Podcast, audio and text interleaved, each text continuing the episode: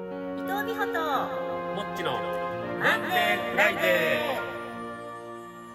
さあ本日は日本代表とイタリア代表の一戦が行われるカプリチョーザスタジアムからお届けしております実況は私長谷川武史解説は元女子日本代表明美誉さんにお越しいただいております明美さんよろしくお願いいたしますよろしくお願いします。明美さんは先日ご入籍されたそうでおめでとうございますえ恥ずかしい。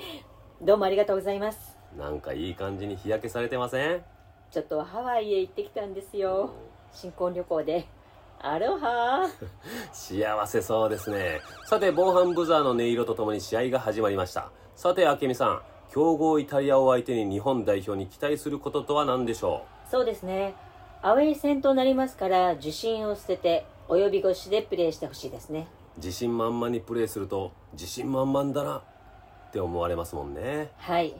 これまで練習してきたことを全て忘れてほしいですよね。おっしゃる通りあと、できれば昔付き合ってた女のことも忘れてほしいです。なるほどさあピルロからオーバーヘッドパスがビエリに通ってビエリ前を向いた日本早速ピンチだがここでビエリはポケットからスマホを取り出しましたこれは LINE ですね。パスが来て今チャンスだよ、と彼女に LINE してるんだと思います。その隙に日本の韮崎がボールを奪い返しました。さすがです。が、韮崎、ここでポケットからスマホを取り出しました。 LINE ですね。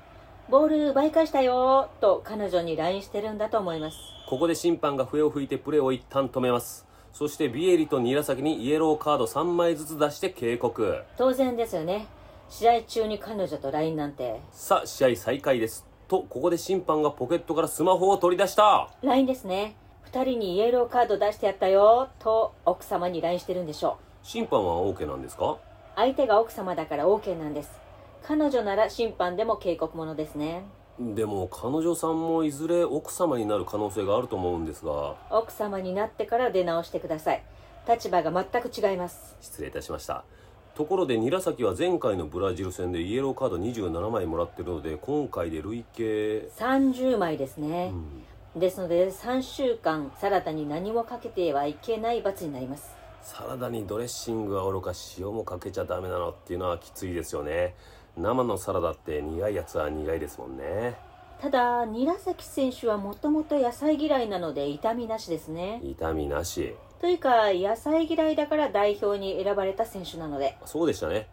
さあここで早くもイタリアに選手交代がありそうですあーカンナバーロがもうプレーできそうにありませんねこれはどこか負傷したのでしょうかただ疲れたんじゃないですか人間運動すると疲れますもんね疲れたら休む苦手な人とは距離を置く足に合った靴を履く結局これですよ勉強になりますさあそのカンナバーロ交代をチャンスと見たのか柳沢がピッチ中央でひざまずきポケットから何か出しましたがスマホでしょうかいえあれは婚約指輪ですね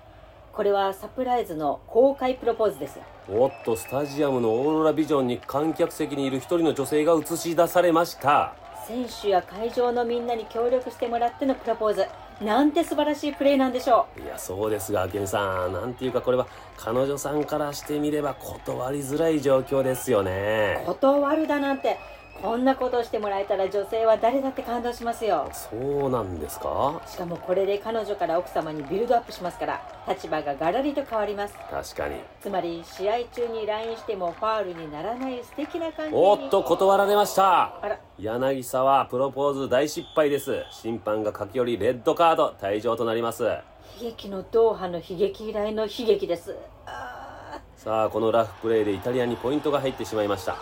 とここで防犯ブザーが鳴り響き前半終了ですさて明美さんああ明美さんーごめんなさいえーえー後半に向けて日本がすべきこととは何でしょうか明美さんあんなにも勇敢なプレーをしたのに得点に結びつかずむしろむしろ大恥かいた柳沢選手には絶対幸せになってほしいですあえーあの日本はどうすべきでしょうか今の彼女と結婚する気がない選手たちきっぱり別れるべきですねはい、えーそれでは後半は有料チャンネルでお楽しみください無課金の皆さんさようならすいません、はいご飯始まるまでの間ええこの近くに猫カフェあります